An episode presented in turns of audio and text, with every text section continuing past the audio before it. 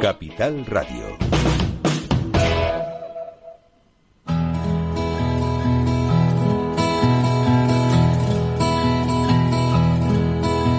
Comienza la caja de Pandora. Al verte sonreír. Al verte sonreír. Un programa especialmente dedicado al mundo de la discapacidad. El niño que ayer fui. El niño que ayer fui. En Capital Radio La 10, cada semana hablamos de aquellas personas que por una causa u otra han llegado a ser dependientes. El miedo no vendrá y así sabrás lo bello que es. Lo presenta y dirige Paula Romero. Caen Caen mil lágrimas al mar. mil lágrimas al mar. Hola amigos, estamos aquí de nuevo. Empezamos el curso, el curso mediático. Bueno, después de haber estado durante un mesecito de reponiendo fuerzas y, cogiendo información para que a través de las ondas llegue a todos los, los oyentes nuestros, pues nada, aquí estamos.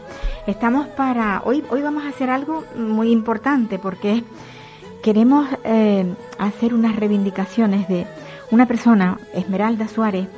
Ella es una joven que, que tiene una discapacidad física, va en silla de ruedas, pero ella nos va a contar el por qué, por qué le, le hemos dado voz en nuestro programa. Así que espero que esté al otro lado del teléfono porque está en Madrid. Esmeralda, hola. Hola, buenos días. ¿Qué tal? ¿Cómo estás, Esmeralda?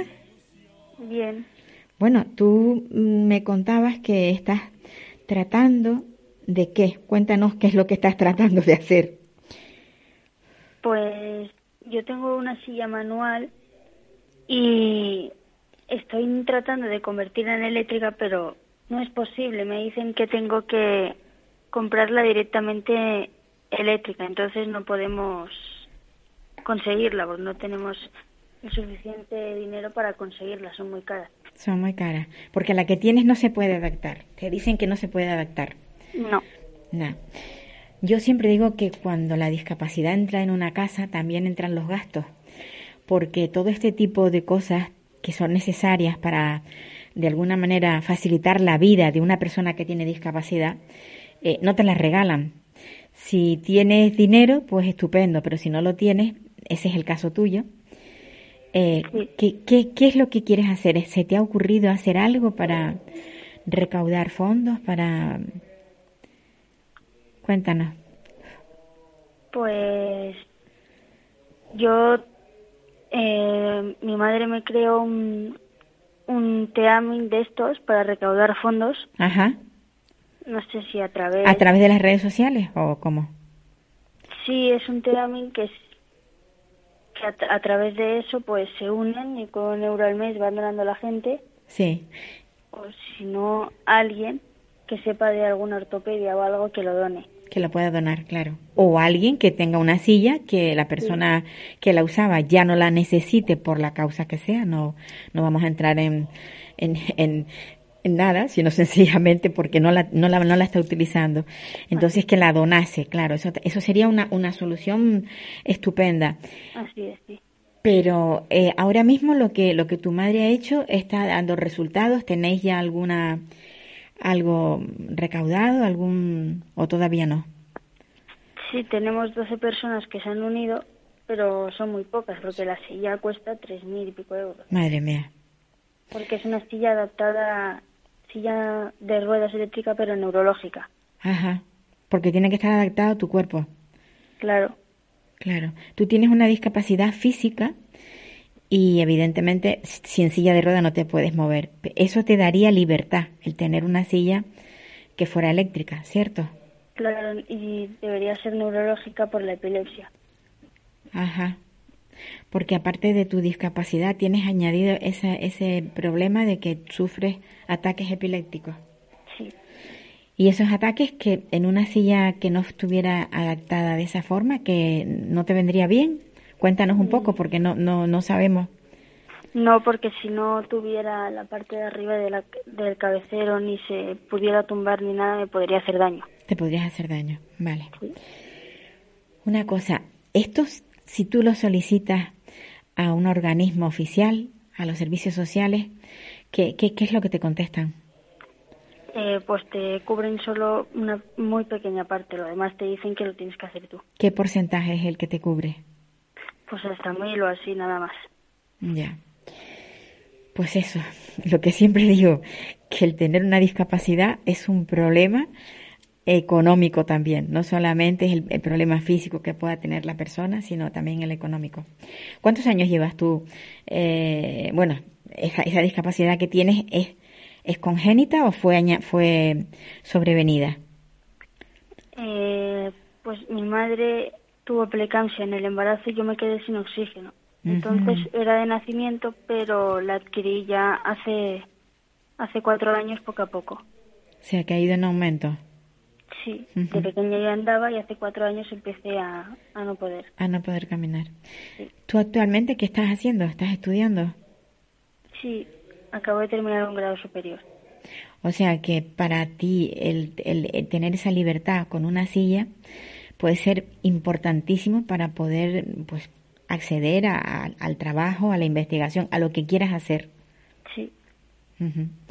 Hombre, yo, yo lo único que pienso es que eh, quienes nos están escuchando, ya digo, si hay alguien que hubiera, que pudiera donar una silla, o quienes quisieran participar, danos tú eh, un número, eh, danos algo para que la persona que esté escuchándonos pueda a través de, de, de esa información que tú nos estás, nos das, poder echar una mano.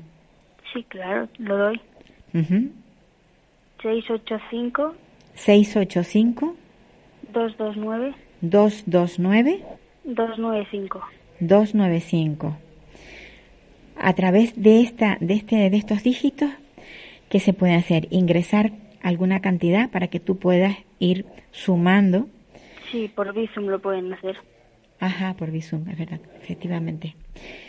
Bueno pues a ver yo a mí me encantaría que de aquí a X tiempo eh, hablásemos, Esmeralda, y, me dijeras, mira, ya tengo la silla. Sí. Sería, sería buenísimo. Sí, ojalá que sí. Esmeralda, tú vives en Madrid. Sí, así es. Y el trasladarte de un lado para otro en una ciudad, en una gran ciudad, es muy complicado, ¿no? Sí. ¿Hasta ahora cómo lo haces? ¿Te vas acompañando de las manos con...? No. ¿O te, o te empujan? ¿Cómo es, la, cómo es el...? Claro, lo hacen pues mm, con las personas que vivo. Con las personas que vives, te o sea, ellos te llevan en la silla de un lado para otro. Sí, porque teníamos una eléctrica, pero como era de mala calidad, el motor fallaba. Claro. O sea, que ya tú has conocido lo que es la libertad de moverte sola. Sí, pero era de mala calidad. Y no te valía.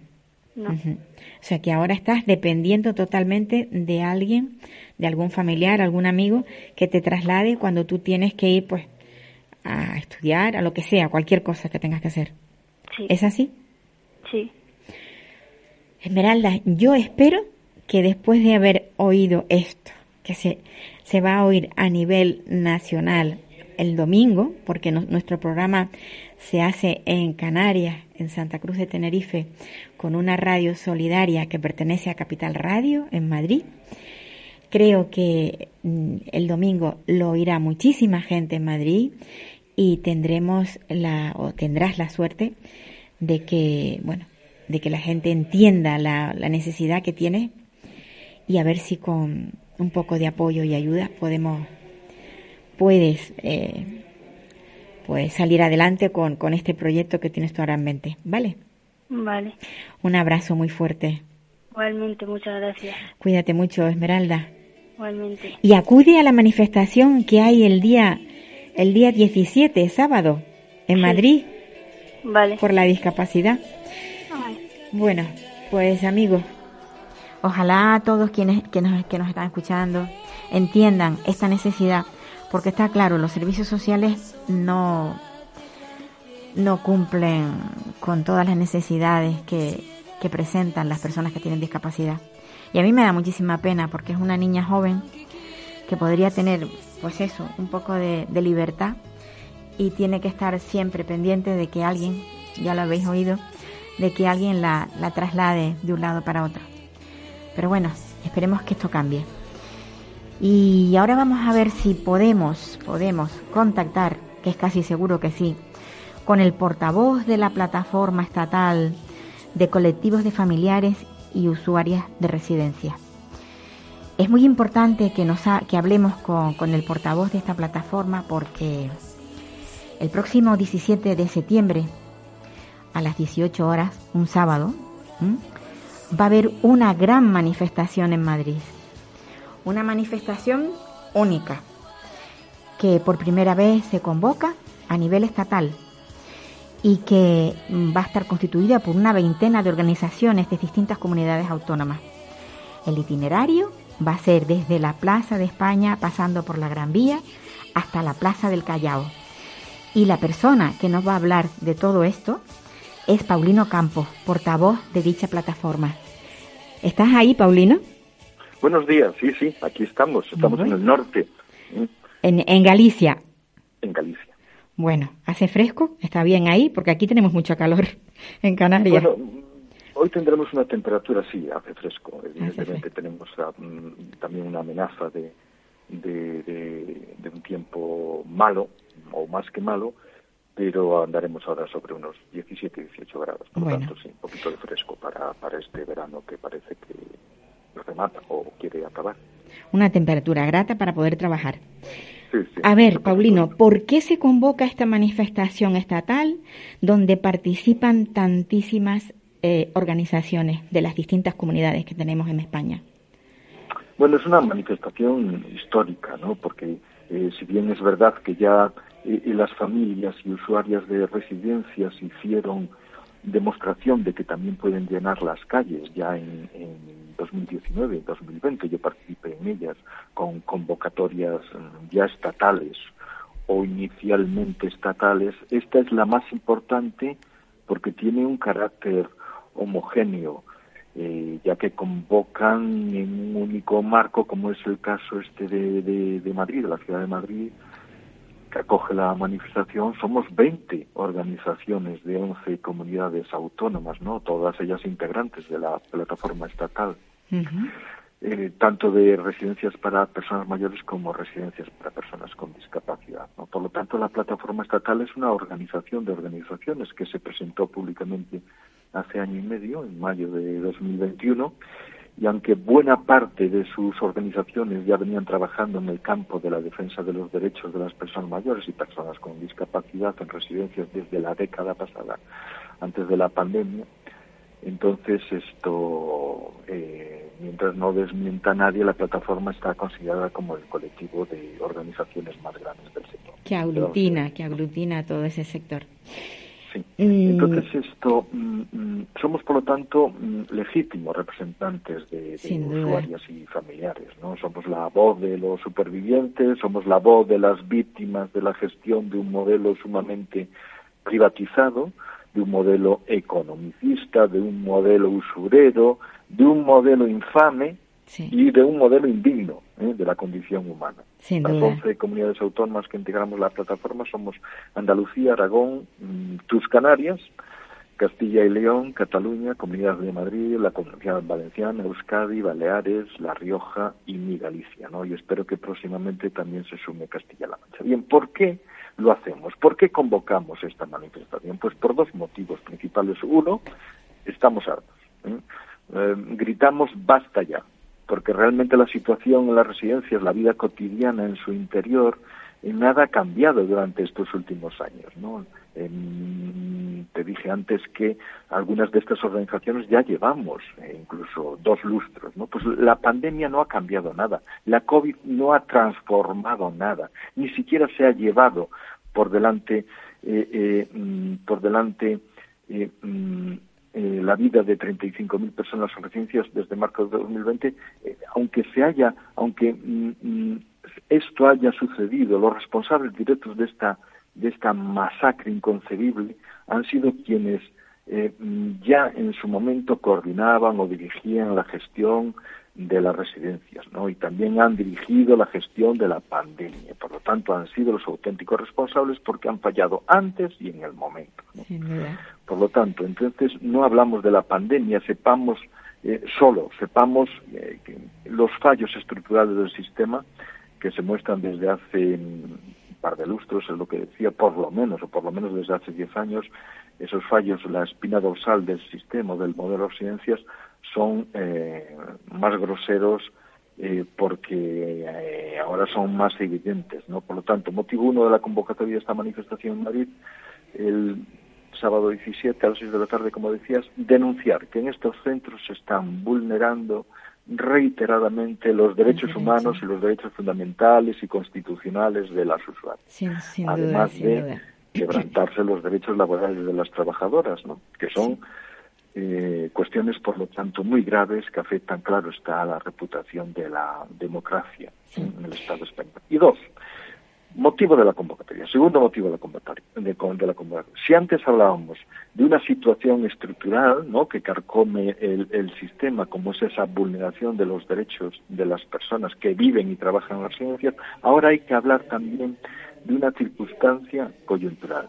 ¿no? Eh, y es que nos encontramos ahora mismo en un momento que yo diría crucial, que son que las diferentes comunidades autónomas, que como, eh, eh, que como sabemos tienen plenas competencias sobre la planificación y gestión de los servicios sociales, tienen plenas competencias sobre la dependencia, tienen que elaborar ahora, en estos próximos meses, las nuevas normativas que van a regir el funcionamiento de las residencias, ¿no? de las residencias de los otros tres servicios que agrupa la ley de dependencia, que, es que, es, que son servicios de ayuda a domicilio, teleasistencia y centros de día. Entonces, nos tememos que una gran mayoría de estas comunidades autónomas pretenden perpetuar el actual modelo mercantilista inmundo que prima en estas residencias españolas. Por eso, aunque la convocatoria de la manifestación del 17 de septiembre tiene un carácter estatal, realmente lo que queremos es enviar un mensaje de advertencia a los gobiernos de las comunidades autónomas, que sigo diciendo que tienen todas las competencias. ¿eh? Por lo tanto, vamos a solicitar un cambio de actitud y de talante también para, para, para encarar esta, este nuevo, esta nueva situación, eh, esta, esta, este nuevo planteamiento de normativas. Por eso decimos estamos en un momento crucial porque a partir de este momento las comunidades autónomas tienen que cambiar, modificar las normativas, la legislación sobre el funcionamiento de las residencias y de los demás servicios de la dependencia. Paulino, la plataforma estatal ha estado en la mesa de diálogo mm, con el Consejo Territorial de los Servicios Sociales y de la Dependencia. ¿Qué medidas se tomaron? Se, se avanzó algo, pero no todo lo que queríamos o necesitamos. Bueno, la ley de dependencia del 2006 eh, habilitó al Consejo Territorial no de Servicios Sociales, porque por un lado mm, decimos, le puede chocar al oyente, ¿no? Por un lado decimos que están las competencias están totalmente transferidas a las comunidades. Entonces, ¿qué pinta un organismo supraautonómico eh, coordinando, dirigiendo o asumiendo medidas nuevas? ¿no? Bueno, pues, pues es que en la ley de dependencia se habilitaba este Consejo Territorial. Y en este Consejo Territorial de Servicios Sociales están integrados tanto el Gobierno Central como todas las comunidades autónomas, incluidas también las ciudades autónomas de Ceuta y Melilla. Por lo tanto, el 28 de junio se aprobaron por un solo voto de diferencia unas medidas que ya se venían gestionando meses atrás en dos foros distintos. Por un lado, la mesa de diálogo social, que está integrada por sindicatos y las patronales de ausencias, y por otro, el que mencionabas tú, que es la mesa de diálogo civil, donde estábamos la plataforma estatal de organizaciones ¿no? de familias y, usuarios. Nosotros, y nosotras, por nuestra parte, no estamos eh, satisfechos por estas medidas aprobadas, no expresadas en, un documento que tiene un nombre bastante largo, que acuerdo sobre criterios comunes de acreditación y calidad de los centros y servicios del sistema de dependencia. Pero quien preparó el documento fue el Gobierno Central, el Ministerio de Derechos Sociales, que tiene la potestad de coordinar los distintos borradores que se formalicen. En este caso fueron cuatro borradores. Efectivamente, a las familias y a los usuarios no nos gusta, no nos ha gustado nada el documento final de ese 28 de junio aprobado por escaso margen por las comunidades autónomas. Y básicamente porque las medidas que contiene el documento las consideramos totalmente insuficientes para superar este actual modelo, ¿no? que mm, decimos que es inaceptable y obsoleto, ¿no? que prima las residencias españolas. Y es una pena porque el gobierno español, el Ministerio de Derechos Sociales, había hecho un diagnóstico correcto de lo que sucedía en las residencias. Había detectado los problemas acuciantes, pero finalmente resolvió mal. Las soluciones no son las que nos hubiesen gustado eh, a nosotros, ¿no? Por ejemplo, las ratios de personal, las cifras que se van a exigir a las residencias a partir de ahora perpetúan esos niveles de desatención que se da hoy en la inmensa mayoría de las residencias, que es el principal tumor a extirpar. ¿no? Los cambios radicales, por ejemplo, en inspecciones, el otro gran caballo de batalla prioritario en las residencias, prácticamente ni se ha tocado en el documento, ni se menciona el incremento de inspectores o de inspectoras, que están sobresaturados en estos momentos, ni se ha hablado de mejorar, mejorar su formación, que también lo necesitan, ni se deja claro cómo los ciudadanos vamos a poder escrutar o a poder tener información directa del desarrollo de las denuncias, de las inspecciones y el informe final que se haga sobre el asunto o la residencia investigada. No, por desgracia, las inspecciones en España funcionan eh, con total eh, opacidad, con un hermetismo casi enfermizo, diría yo, ¿no? que contrasta con la transparencia pública que se practica en, otros países, ¿no? en los países anglosajones, por ejemplo, en los países escandinavos, por poner algún ejemplo actual. ¿no? La, la administración pública mm, destina en estos países páginas web precisamente para que el público consulte la marcha y el resultado de las inspecciones.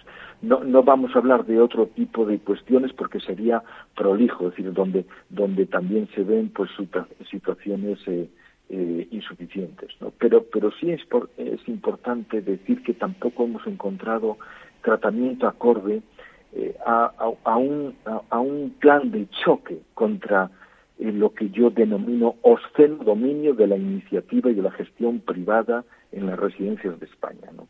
Porque las cifras bailan según quien las dice, pero podemos atribuir que las empresas privadas gestionan casi el 89% de las residencias. Exacto. son cifras aportadas por el periodista Manuel Rico en su libro fundamental, que tú bien conoces, que es Vergüenza el escándalo de las residencias. Y hay siete autonomías donde las empresas privadas gestionan más del 90% de las residencias existentes. Es un, es un negocio, un negocio con la dependencia bárbaro. Pero a pesar... Lo, importante es que las, las, medidas aprobadas, aunque nosotros las consideremos totalmente insuficientes, tienen que implantarse, tienen que implementarse en estos en meses venideros, ¿no? Y eso es lo que nos preocupa porque estamos, estamos viendo, estamos detectando una cierta postura contraria a implementar estas estas medidas por parte de las comunidades autónomas. Eh, a eso quería llegar yo. ¿Por qué se niegan las comunidades autónomas a acatar esas normas nuevas que van a beneficiar a un colectivo tan necesitado? Bueno, porque mm, yo diría, yo diría que, bueno, la votación ya lo mencioné antes en el Consejo Territorial fue de 10 autonomías o ciudades autónomas a favor de las nuevas medidas y 9 en contra. Ya te da medida de, de la de la mm, distancia que hay entre entre estos, entre dos bloques, diría yo. ¿no? Y en estos momentos estamos en, condiciones, eh, nosotros los familiares, de afirmar que por lo menos seis autonomías van a boicotear la implantación de estos acuerdos de las nuevas normativas. Se van a transformar en autonomías insumisas, como ha ocurrido con el plan de ahorro eléctrico. ¿no? Estas autonomías están gobernadas por el Partido Popular, en las cinco donde ostenta el poder, que son Madrid, que está a la cabeza de esta insumisión, Galicia, Murcia, Andalucía y Castilla y León. Y se va a añadir una socialista, entre comillas, esto de socialista, que es la de Castilla-La Mancha. Pues y esto es un disparate porque se va a producir un conflicto político, que es lo que realmente buscan estas comunidades autónomas. Y de nuevo quienes van a pagar los platos rotos van a ser de nuevo las más las personas más vulnerables, las personas mayores, las personas con discapacidad que van a observar este conflicto institucional sin poder hacer nada, ¿no? Viéndose de nuevo relegadas a la marginación, a la discriminación, ¿no? El gobierno español hemos tenido una reunión última con ellos, ha sido el 14 de julio, y nos ha dicho que va a combatir, y lo vamos a creer, va a combatir de frente y sin dudas estas mm, comunidades insumisas, primero llevándolas a los juzgados, planteando contenciosos y después retirándoles la, financiación prevista efectivamente. para la implantación de, de estas eh, medidas. ¿no? No, no quiero cerrar esta, esta conversación sin acordarnos de las 35.000 personas fallecidas en residencia, sobre todo porque me gustaría que la justicia no estuviera de forma tan pasiva y tomara las riendas y de hacer una investigación, sobre todo en las comunidades autónomas donde más fallecidos han habido, que ha sido terrorífico. ¿Cuál es tu opinión? Bueno, yo yo diría que mm, observando ahora, ya no ya no viendo por el espejo eh, retrovisor todo este escarnio que se ha producido, pero mm, ya planteándonos eh, eh, qué, qué es qué futuro oteamos, ¿no? Yo diría que es lamentablemente que es eh, negro, ¿no? Porque efectivamente han muerto estas 35.000 personas en, en, estas residencias durante la pandemia, un drama absoluto, pero, pero no ha sido reparado, ¿no? Entonces lamentamos, por un lado, que, que la justicia y los parlamentos no hayan entrado hasta la fecha en estos centros para, para, para analizar o para investigar lo, lo sucedido, ¿no? Cuando hay eh, eh, suficientes indicios de la discriminación sufrida por, por los residentes, por, por una, por razón de edad, y otra por, por el lugar en el que vivían. Una, una sociedad madura, una democracia pues, sólida, no, no permitiría nunca esta impunidad, esta ausencia enfermiza de la, de la, de la verdad. Yo siempre digo que, que nadie, nadie es ajeno a vivir eh, su último tramo de la vida o su discapacidad en una residencia. ¿no? Todos y todas eh, somos, tú, yo, eh, los oyentes, las oyentes, todos somos susceptibles de ocupar una plaza residencial en un momento determinado. Por eso decimos que esta situación bochornosa e inhumana que se da con el actual sistema de residencias en el Estado español tiene que transformarse radicalmente ya, ¿no? Por eso mm, ese grito también en la manifestación basta ya y por lo tanto tiene que, mm, si hablamos de futuro, mm, ningún cambio será efectivo sin que se respete los derechos humanos, sin que se respete los derechos de las personas mayores y las personas con discapacidad. Todo eso, ese, ese respeto, eso no puede esperar, ¿no? De lo, contrario estamos alimentando esa sociedad que yo decía enferma, edadista y, y cruel, y cruel. Totalmente cruel, sin duda.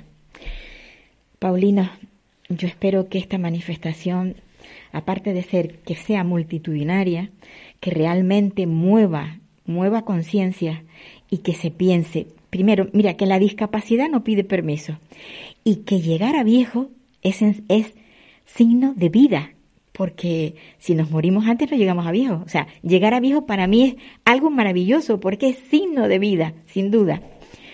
Entonces, pues no lo sé, pero vamos a ver cómo, cómo sale todo esto, a ver qué camino tenemos que seguir andando para lograr que haya un cambio, un cambio social grande dentro de este sector.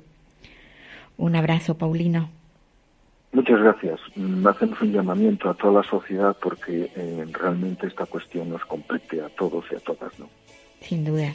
El, el sábado 17 de septiembre a las 18 horas en la Plaza de España que baja por la Gran Vía hasta la Plaza del Callao.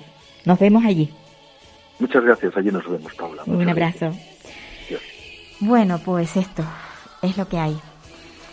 Que España se manifiesta, se manifiesta como nunca lo ha hecho en pro de las personas con, con discapacidad y de las personas mayores. Y vamos a ver si, si realmente conseguimos que lo que decía yo antes, que, mover conciencia y que los políticos eh, se pongan siempre del lado de los necesitados, porque es lo que, lo que hace falta. Y ahora que creo que vamos a poder irnos hasta, hasta Cataluña, desde Galicia que estábamos antes con Paulino Campos, nos vamos a, a ver a Virginia Martínez, que está en Cataluña.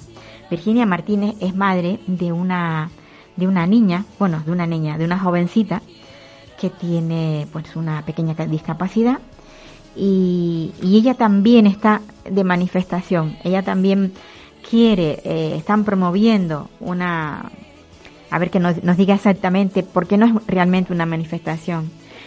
Hola Virginia. Hola, buenos días, Paula. Virginia, ¿qué es lo que vais a hacer en pro de? Mira, el próximo 18 de septiembre vamos a hacer una. O sea, el domingo, justo el domingo, ¿no? Dentro de los domingos. Sí, sí. Vamos a hacer una concentración para dar visibilidad al autismo a la sociedad. Ajá. O sea, a todas las personas que, que desconocen lo que es el autismo, que tienen una idea errónea de lo que es el autismo. Entonces, nos vamos a concentrar por primera vez en España y creo que a nivel mundial autistas, o sea, estará mi hija, autistas en primera persona, familiares y amigos, pues para mostrar lo que es el autismo. ¿no?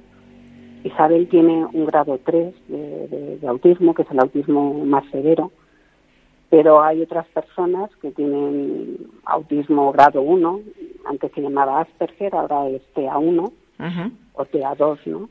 Entonces, eh, los TA1 afortunadamente pueden manifestarse ellos mismos, en el sentido de que Isabel, eh, pues bueno, ella no tiene la autonomía para, pues para ir a la plaza San Jaume, que es donde lo vamos a hacer en Barcelona, sino que, que, la tenemos que acompañar nosotros, ¿no? Entonces, eh, ¿qué es lo que le queremos decir a la sociedad?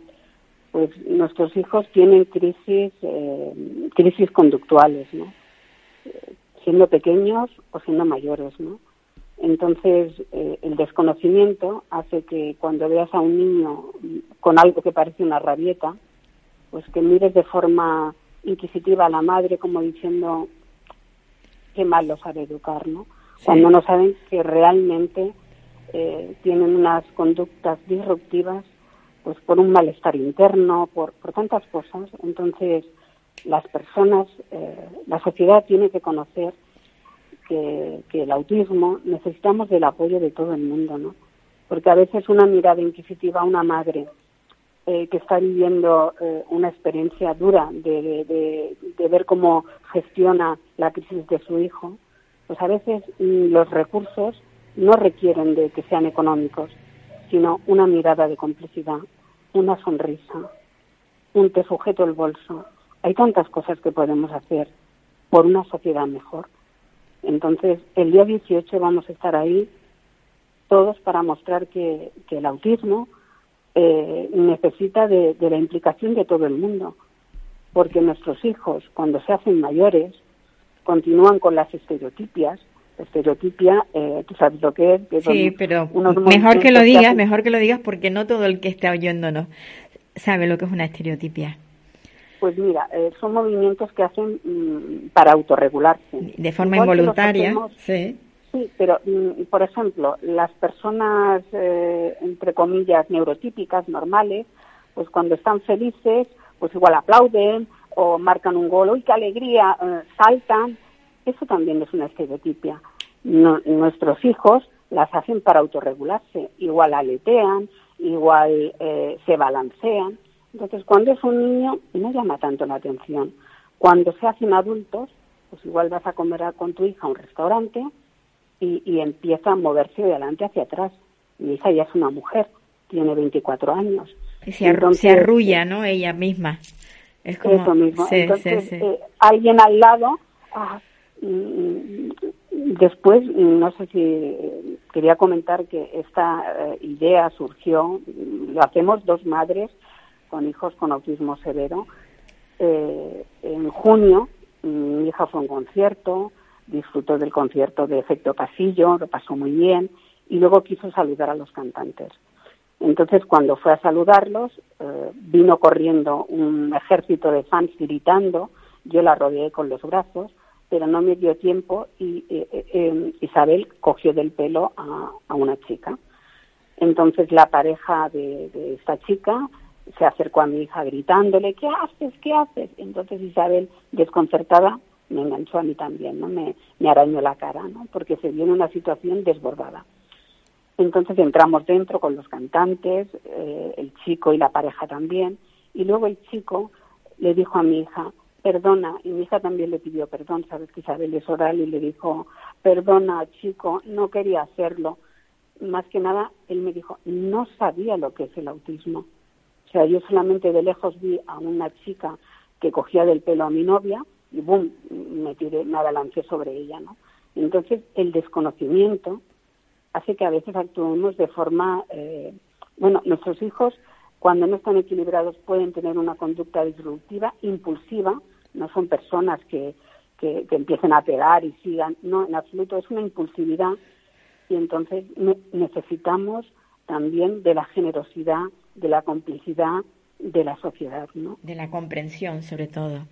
De la comprensión. Virginia, todo lo que estás contando, lo grave de todo esto no es lo que hace una persona con autismo. Lo grave es que incluso profesionales pretendan paliar esas cosas con medicación. Efectivamente. Es que eso es lo grave, eso es lo grave. Es que hay, eh, profesionales, mm, efectivamente, mira, eh, yo en el Instagram, que es Visibilidad Autismo Adulto, he puesto, no sé si la conoces, hay una película de hace 42 años que se llama Mater Amatísima, que la hizo eh, Victoria Abril. No sé si has visto esta película.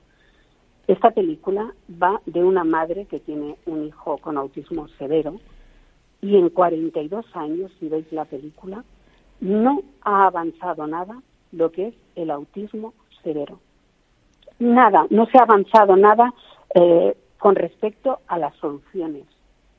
¿Cuál es la solución? Cuando tu hijo pasa de los 21 años y ha hecho todo el proceso, o está en casa o va a una residencia, a un centro residencial. Exacto. Y lo que tú dices, eh, eh, ¿qué herramientas tienen? Como no saben manejar el autismo, entonces a partir de los 21 años lo que quieren es que se comporten de forma normal, entre comillas. Como no se consigue, lo hacen con medicación. Con medicación los tienen sedados. Sí. Eh, afortunadamente, he de decir que en el centro residencial de mi hija, después de lo que ocurrió, o sea, eh, después de que eh, estuviera ingresado una semana en un hospital psiquiátrico, han aprendido que tienen que manejarla con terapia conductual, dándole su tiempo, dándole su espacio, porque, porque bueno, eh, a la fuerza mm, mm, es muy difícil manejar no solamente a una persona con autismo, a un joven de 24 años eh, lo intentas forzar y también te reacciona eh, de la forma que menos esperas. O sea, mm, todo se tiene que hacer con mano izquierda, entendiendo qué le ocurre y si están desregulados, porque yo, por ejemplo, Paula, tengo que ir al centro a recoger a Isabel hoy. ¿Por qué? Porque está desregulada. Ya se levanta Mm, enfadada, eh, eh, se levanta muy difícil de reconducir.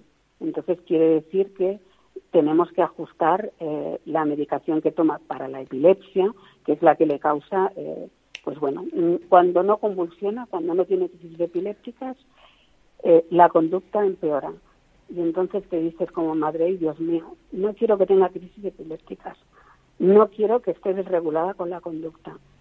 Es tan difícil pero además es gente tan desvalida porque ni psiquiatras ni neurólogos saben ni entienden. Todo es un probar.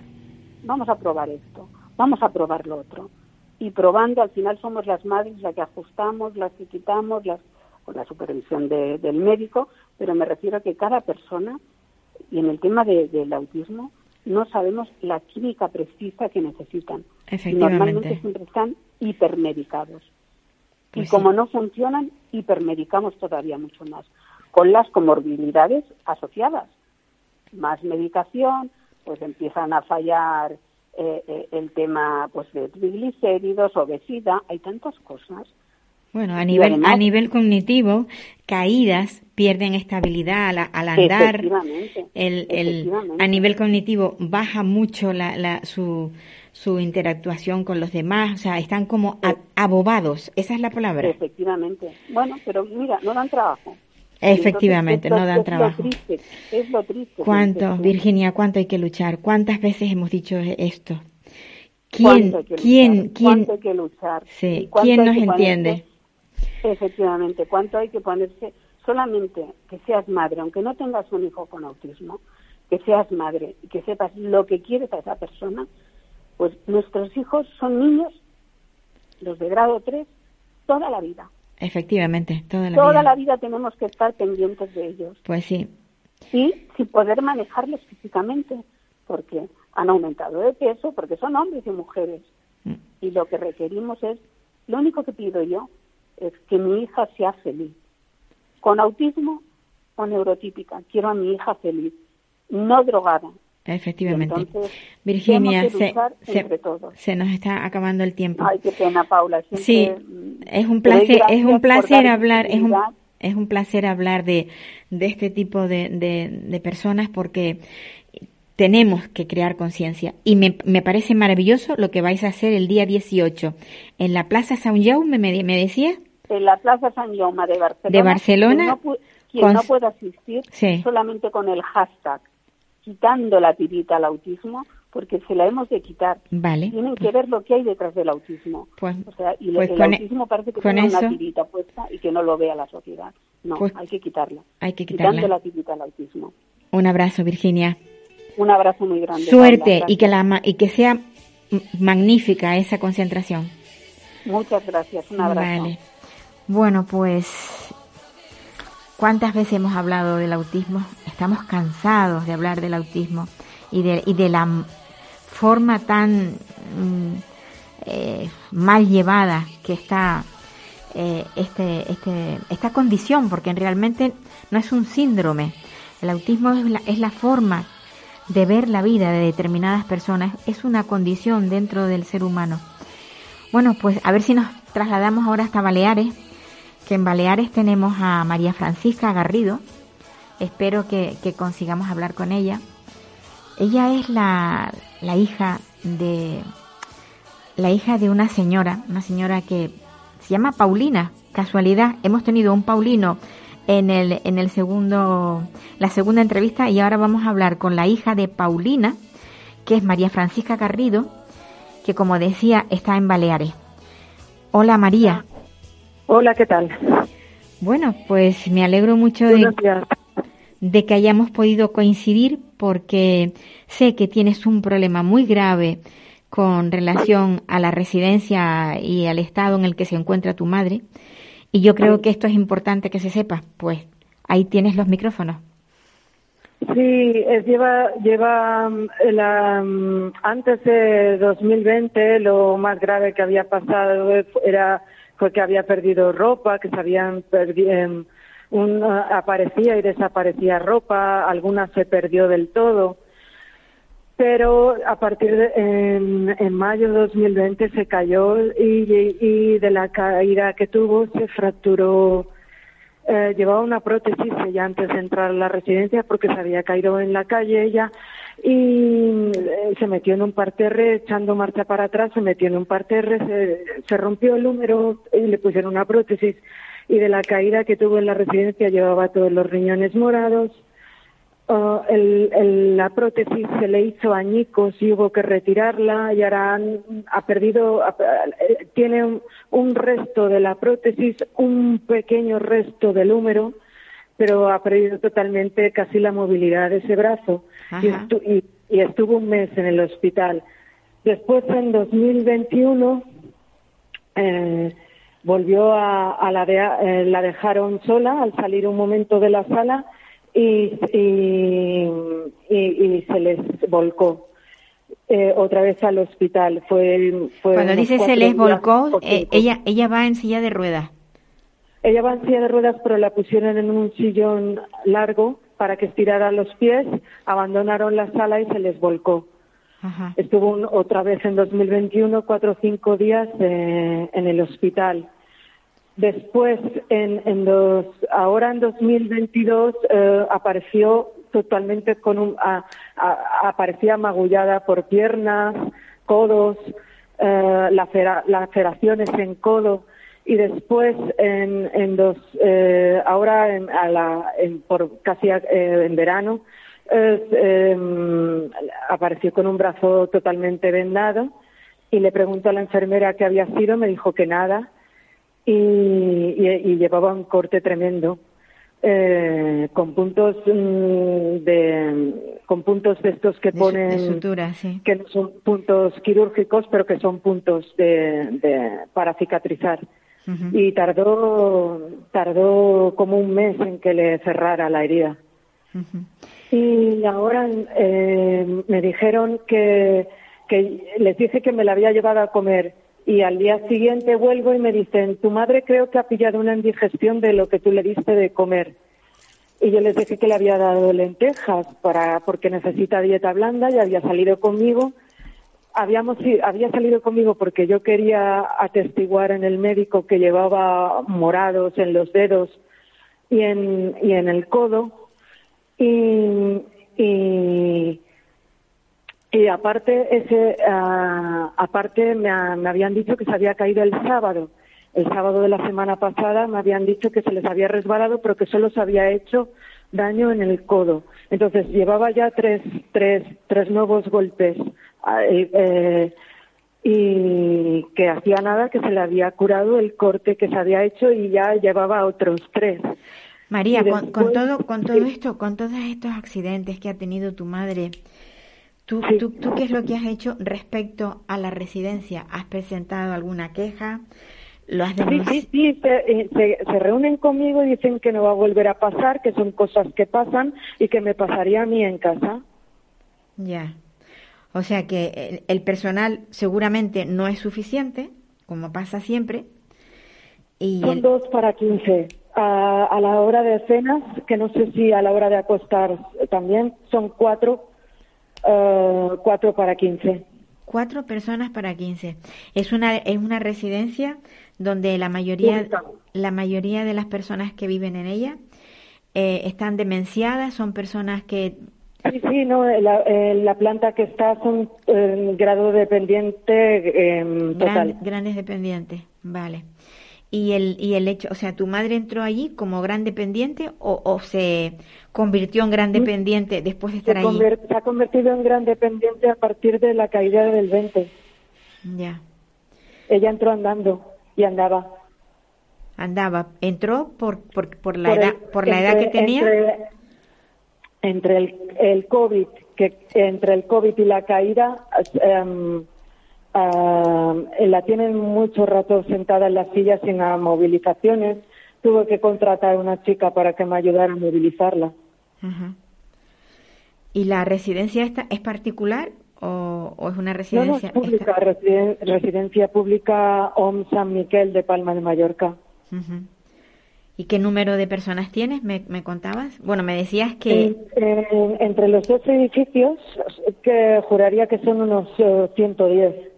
110 personas. Y solo tienen una trabajadora social para atender a 110, un médico para atender a los 110, uh, una enfermera, si está el centro de día operativo, se, se ocupa de 45 y, ah. y el médico al mediodía se va.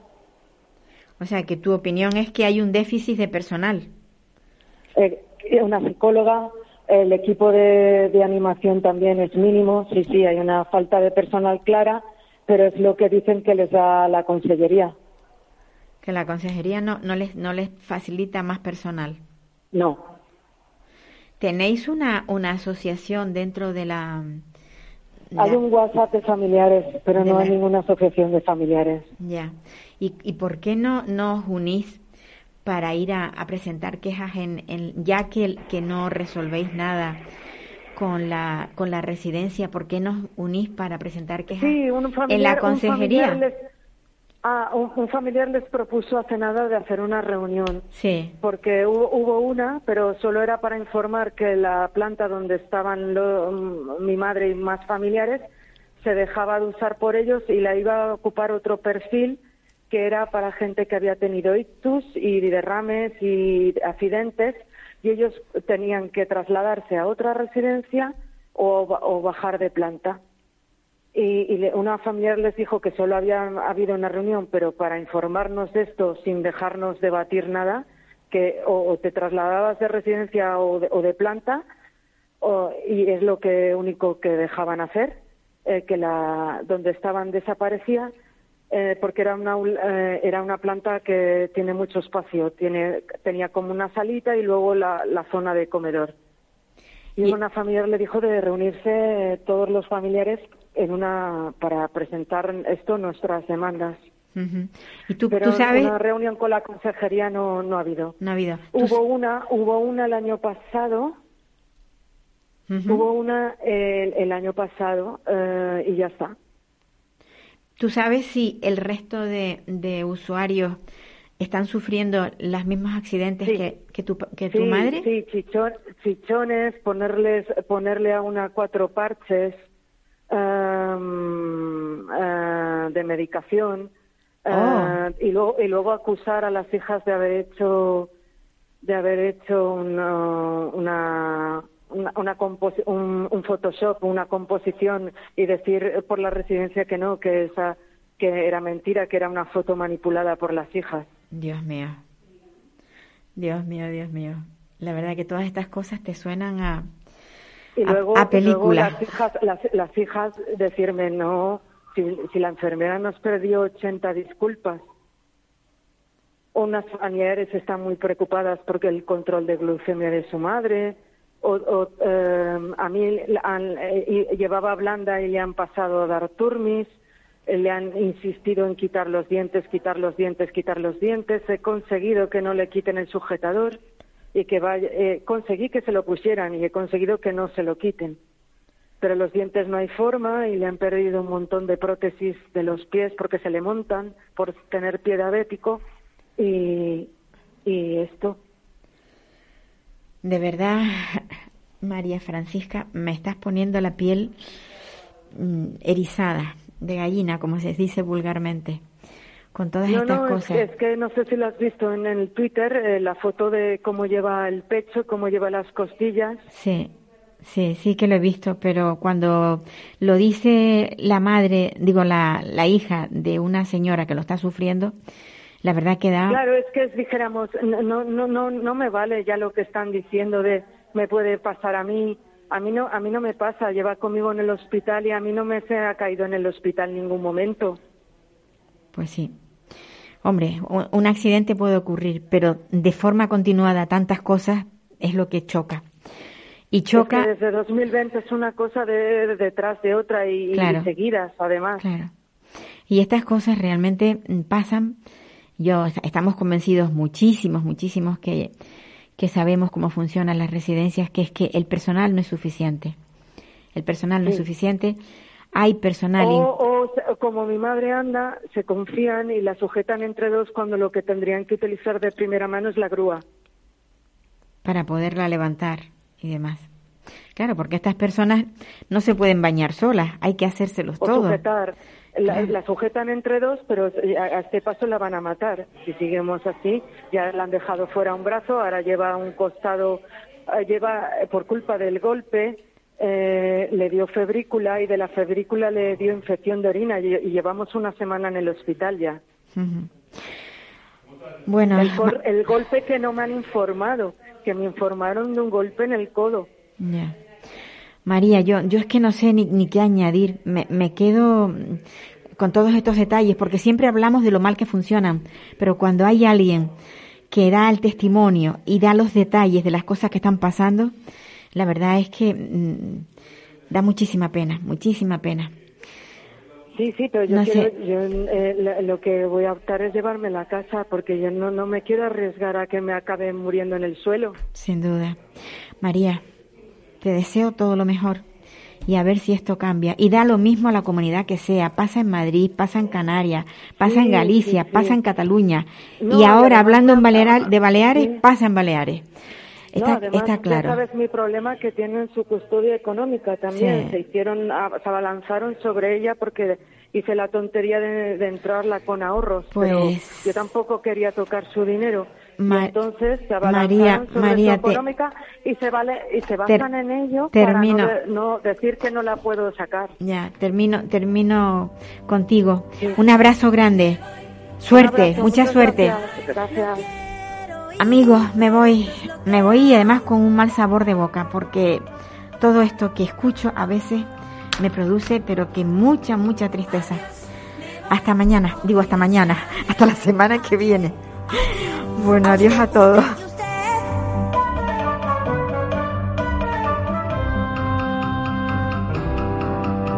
Adiós, me voy, auf olvídense au Me voy si hoy por fin pruebo el champán. ¿Puedo? No. Me voy, goodbye, olvídense en adiós. Me voy con un suspiro y un adiós. Adiós.